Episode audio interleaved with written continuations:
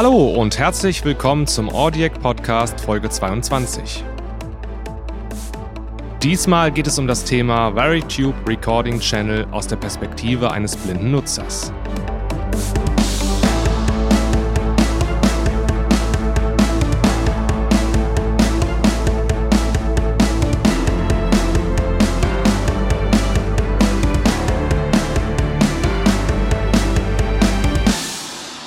Hallo, schön, dass ihr wieder mit dabei seid. Und heute geht es im Audiac Podcast um das Thema VariTube Recording Channel von der Tegler Audiomanufaktur aus Berlin. Und insbesondere geht es natürlich um die Zugänglichkeit für Blinde. Der Nils Michalski kennt ihr sicherlich schon aus dem Podcast. Der hat das Ding getestet und ähm, ja, den habe ich mir heute eingeladen. Hallo Nils. Hallo Florian. Und du wirst uns heute Interessantes und äh, Wissenswertes über den Tegler VariTube Recording Channel erzählen. Richtig. Ja, super. Also erstmal, was ist es? Was ist es? Ja, es ist ein, ein Recording Channel Strip, wie du schon gesagt hast. Ähm, allerdings nur Mono. Mhm. Ähm, aber das reicht ja. Also für Vocals ist das, ist das ausreichend, völlig ausreichend. Ähm, hat ähm, einen passiven Equalizer drin, also halt voreingestellte Frequenzen. Also ich kann halt nur mich im, im, im gewissen Frequenzbereichen bewegen, aber das reicht auch, also ist völlig ausreichend. Mhm. Ähm, hat zwei Kompressoren drin, einen optischen und einen äh, Ware-Kompressor, die ich auch beide gleichzeitig benutzen kann. Mhm. Das Ganze läuft dann über äh, One-Knob-Compression, also ich drehe einfach an einem Regler und die, äh, das wird halt automatisch äh, komprimiert. Also das Attack und Release ist dann vor, voreingestellt quasi. Ich kann halt äh, mit einem Hebel noch einstellen, wie schnell der Kompressor greifen soll. Also mhm. Slow, äh, Auto oder Fast. Mhm. Aber ansonsten war es das eigentlich auch schon. Das, das Einzige, heißt, was ich noch, du schaltest ja? im Grunde, also du kannst die beiden Kompressoren unterschiedlich voneinander ein- oder ausschalten. Ja. Und die Stärke der beiden stellst du dann über den, den One-Knob ein. Genau. Okay. Was ich noch machen kann, ist zum Beispiel die Reihenfolge von EQ und Kompressor ändern. Mhm. Also wenn man das möchte, dann kann man halt den Kompressor hin, äh, vor den EQ packen. Mhm. Aber das war es im Prinzip eigentlich dann auch schon. Ähm, der passive EQ hat äh, drei Bänder, mhm. ein Tiefenband, das bewegt sich so, das bewegt sich von 80 bis äh, 1000 äh, bis 1 Kilohertz. Ja. Und ein Mittenband, da kann ich die Mitten äh, absenken, so von 200 über 300, 500, 700, 1000. Ich glaube, das waren, ich bin mir jetzt nicht ganz sicher, bis wohin es geht. Ich glaube, es bis vier oder bis sieben irgendwo. Mhm. Ähm, kann ich absenken. Und dann das Höhenband, da kann ich ähm, von 1,5 Kilohertz aufwärts bis 24 Kilohertz auch noch Höhen boosten. Mhm. Also so schön eher drauf machen. Ja, genau, genau. Ja, das war's im Prinzip schon. Also das sind riesige äh, gerasterte Regler, also mhm. sogenannte Chicken Heads. okay. ja, die sind halt hinten äh, ein bisschen dicker und werden dann nach vorne äh, spitz. Mhm. Und in der Mitte sind sie halt nochmal so, so auch dick. Und die sind halt sehr groß, gut zu fühlen, gerastert äh, insbesondere den ähm, bei dem bei den EQ-Bändern hört man es richtig klacken, wenn man da dran dreht. Mhm. Also du, du hast auf jeden Fall äh, einen Feedback. Mhm. Die unteren Regler, die für die Boosts, äh, beziehungsweise um, um für den Cut, die sind ähm, nicht so arg gerastert. Also da macht es nicht klick, klick, klick, sondern das, das ist feiner. Mhm. Aber du kannst dann halt dich, äh, ich sag mal, so ein bisschen wie an der Uhr orientieren. Also so, wenn ich jetzt, sag ich mal, die Spitze zeigt dann auf zwölf oder auf eins oder so, mhm. da, da würde ich mich dann so dran orientieren. Also da kann man dann auf jeden Fall äh, gut, äh, gute Ergebnisse erzielen, weil man sich das merken kann. Und man hört es ja auch. Ja, auf jeden Fall. Also, man hört es ja auch dann, was da passiert. Ja, im Prinzip, ähm, ich kann ja mal beschreiben, wie er aus, also wie das Layout so. Äh ja, vielleicht vorher noch, es ist ein 19 Zoll Gerät, ähm, hat glaube ich drei Höheneinheiten und äh, ja, ist schon ein ordentlich gebautes, äh, aufgebautes Gerät, also auch von der ja, Verarbeitung her. Das ist hier ein richtiger Ja. So ein richtiger Panzer. Also das äh, macht schon was sehr. Unkaputtbar auf jeden Fall. Nö, es ist schon, es wiegt halt auch einen Tacken. Also das ist schon nicht äh, kein leichtes, kein Leichtgewicht so. Okay, super. Ja, dann, dann beschreib mal so ein bisschen, wie das Ganze, ja, von links nach rechts vielleicht aufgebaut ist. Ja, wir haben hier oben den Gain. Ich verwechsel die beiden immer. Es sind Input und Gain, die sind übereinander. Mhm. Und äh, danach haben wir auf der, also in der oberen Reihe das Tiefenband, mhm. dann das Mittenband und das Höhenband. Da kann ich die Frequenzen einstellen. Mhm. Dann kommt der Regler für die One-Knob-Compression. Mhm. Und dann am Ende kommt ein Regler, der ist für uns uninteressant. Äh, das ist für das Meter. Mhm. Da kann ich halt dann einstellen, ob der EQ angezeigt werden soll oder der Kompressor, was auch immer. Ja gut, mhm. das brauchen wir wirklich nicht. Brauchen wir nicht. Die untere Reihe von Reglern ist dann, ähm, ja, wie gesagt, Input oder Gain. Ähm, danach kommt der Boost für das äh, Tiefenband. Mhm dann der Cut für das Mittenband und der Boost fürs Höhenband.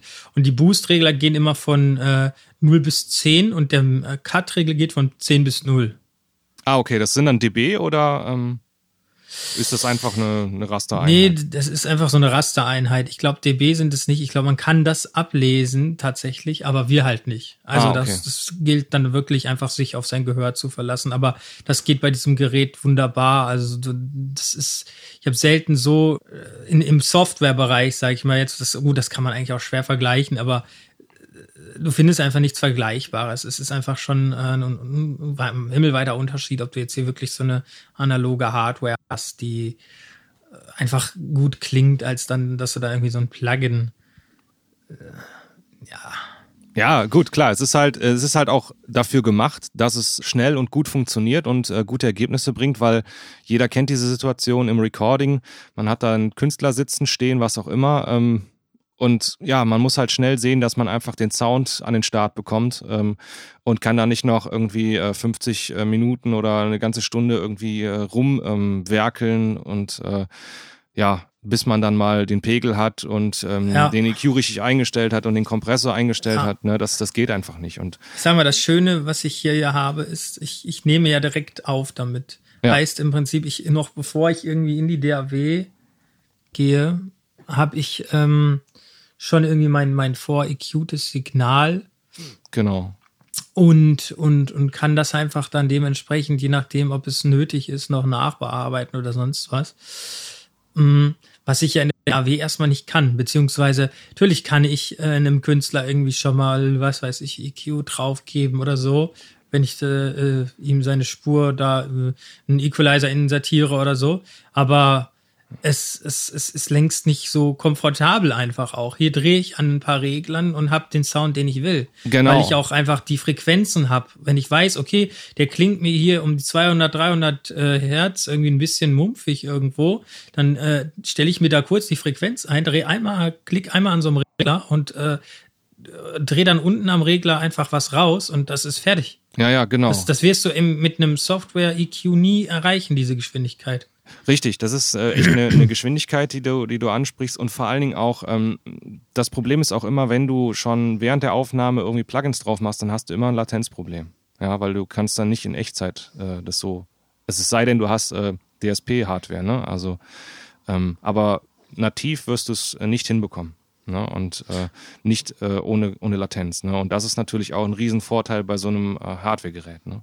Richtig, du kannst vorher schon sagen, okay, ich möchte so in die und die Richtung, genau. nimmst das schon mal so grob auf irgendwie und machst den Feinschliff in der DAW. Richtig, genau. Fertig ja. aus Ende. Und dafür ist es auch gedacht und ähm, ich habe sogar schon von Leuten gehört oder von Produktionen gehört, die haben wirklich mit dem Ding einfach so aufgenommen und haben im Grunde fast nichts mehr machen müssen im Mix später, ne? außer Lautstärken, ja, vielleicht noch ein bisschen auf der Summe und ähm, ja, also top, ne? Also deswegen ähm, und Thema auf der Summe ist ja auch noch eine spannende Sache. Man kann das Ding ja auch ähm, benutzen, um wieder aus der DAW rauszugehen und dann äh, einzuschleifen. Ne? Also es hat ja, ja einen speziellen äh, Line-In-Regler. Aber nur äh, Mono. Ja, nur Mono. Aber man kann ja dann wiederum ähm, das ganze ja, Stereo äh, benutzen, wenn man zwei hat und die linkt. Ne? Wird natürlich dann ein bisschen teurer noch, aber ich meine, wenn schon, denn schon. Und ähm, dann kann man ja wirklich direkt mit dem Line-Signal in den äh, Line-Input reingehen, der ja auch speziell dafür ja, gedacht ist und ähm, kann das dann wirklich so einbinden. Das finde ich halt auch wirklich ähm, genial. Ne? Das Ding ist halt von vorne bis hinten durchdacht irgendwie in meinen Augen. Ja, auf jeden Fall. Mhm. Was ich eben noch halt vergessen habe beim Layout, unten haben wir noch eine Reihe von Hebeln unter den Reglern, mhm. also ganz unten quasi das letzte. Mhm. Da ist erstmal ganz links der äh, Anschluss fürs Mikrofon. Mhm. Und äh, dann kommen halt so Hebel wie äh, für Line oder Mic. Dann mhm. kann ich noch Phantomspeisung äh, einschalten. Hat dann nämlich auch, das ist auch das, das ist ziemlich gut. Also Klar. ich könnte da jetzt auch mit einem Kondensator rein ohne Probleme. Erwartet dann, man ja äh, auch bei so einem Gerät. Ja, ja, klar. Dann kann ich hier äh, noch die Phase drehen. Ich kann äh, den EQ äh, hinter den äh, Kompressor schalten. Hm. Ich kann die einzelnen Kompressoren ausschalten, beziehungsweise einen aus, einen an, je nachdem, wie ich es, was ich benutzen möchte und was ich machen möchte. Genau. Da ergeben sich dann halt auch noch mal ganz äh, verschiedene Möglichkeiten der der äh, Klangformen und Klangbearbeitung. Gerade wenn ich jetzt zum Beispiel hier irgendwie, irgendwie über einen Line äh, einen Drumbeat reinschicke oder so, dann kann ich da auch äh, äh, einfach komprimieren auf verschiedenste Arten. Einfach je nachdem, äh, wie ich einfach äh, die Reihenfolge von EQ und Kompressor, beziehungsweise welchen Kompressor ich dann auch benutze oder beide. Hm. Da, da geht einiges. Das, hm. das ist das Schöne. Also es sieht vielleicht erstmal äh, für den einen oder anderen wenig aus, was der kann, weil einfach so, ja, voreingestellte Frequenzen und so und vielleicht, hm, ja, eine One-Knob-Compression, aber da sollte man sich nicht von täuschen lassen. Da geht einiges. Ja, das ist ja auch genau der Trick, ne? Also bei dem, bei dem Gerät. Und wie gesagt, es ist für uns auch top nutzbar. Ne? Also ähm, richtig. Gibt es irgendwas, was dir negativ an dem Gerät aufgefallen ist? Nö. Ja, das ist doch mal eine Nee, Aussage. tatsächlich nicht. Also tatsächlich wirklich nicht, weil es ist einfach äh, von vorne bis hinten durchdacht. Es ist äh, top bedienbar. Mm, die Jungs haben sich da echt was bei gedacht. Ähm, es ist halt noch wirklich analog. Also du hast halt außer dieses Meter nichts an Display oder so. Hm. Mm, ja, doch. Ich, ja, ich weiß nicht genau. Ich weiß das gar nicht. Ich weiß gar nicht, ob nee, an, an den Reglern irgendwie, ob man, ob man da noch ablesen kann oder ob das nur auf dem Display passiert. Weil ich es einfach nicht brauche, weil, weil es einfach unrelevant ist für ja. uns. Und auch für die Bedienung, weil das Wichtigste ist, dass du dich auf deine Ohren verlässt und äh, dass es dann gut klingt für dich. Und, und das äh, ist mit dem Tegeler Veritube Channel Strip hier top zu realisieren. Mhm. Also äh, für mich geht da ganz klar der Daumen nach oben. Super. Und an dieser Stelle auch noch die Info, äh, wir bekommen da kein Geld für. Wir machen hier auch äh, keine Werbung für Tegler und werden dafür Richtig. bezahlt oder so. Ne, das ist einfach, du hast dir das Gerät schicken lassen. Das kann jeder machen für 14 Tage. Ähm, genau jeder, der Interesse hat, kann sich das Gerät schicken lassen und dann ähm, ja, könnt ihr das testen. Und ähm, ja, gibt es sonst noch irgendwas zu sagen zu dem Gerät?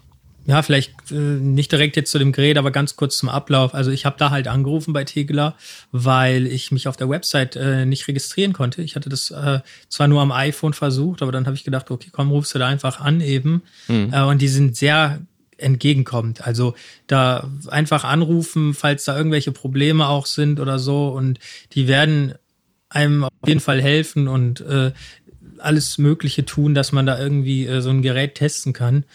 Um, ja, also es sind sehr, sehr nette Menschen, nett und kompetent und auf jeden Fall, ja, haben die Ahnung von dem, was sie da machen. Das äh, kann man auf jeden Fall so sagen. Super, ja. Ähm, wenn ihr da draußen das Ganze euch anschauen wollt oder hören wollt, Klangbeispiele hören wollt, ich verlinke das auf jeden Fall in den Show Notes. Die findet ihr unter audiac.de slash 022 für die 22. Folge. Ja, und ähm, ich bedanke mich bei dir, Nils, dass du uns da mal aufgeklärt hast und dein Wissen hier mal weitergegeben hast. Und ja, Dankeschön. Bitteschön. Euch da draußen auch vielen Dank, dass ihr zugehört habt. Ähm, wir hoffen, ihr hattet Spaß und konntet ein bisschen was für euch mitnehmen. Und ja, ich freue mich, wenn ihr wieder mit dabei seid und sage bis zum nächsten Mal.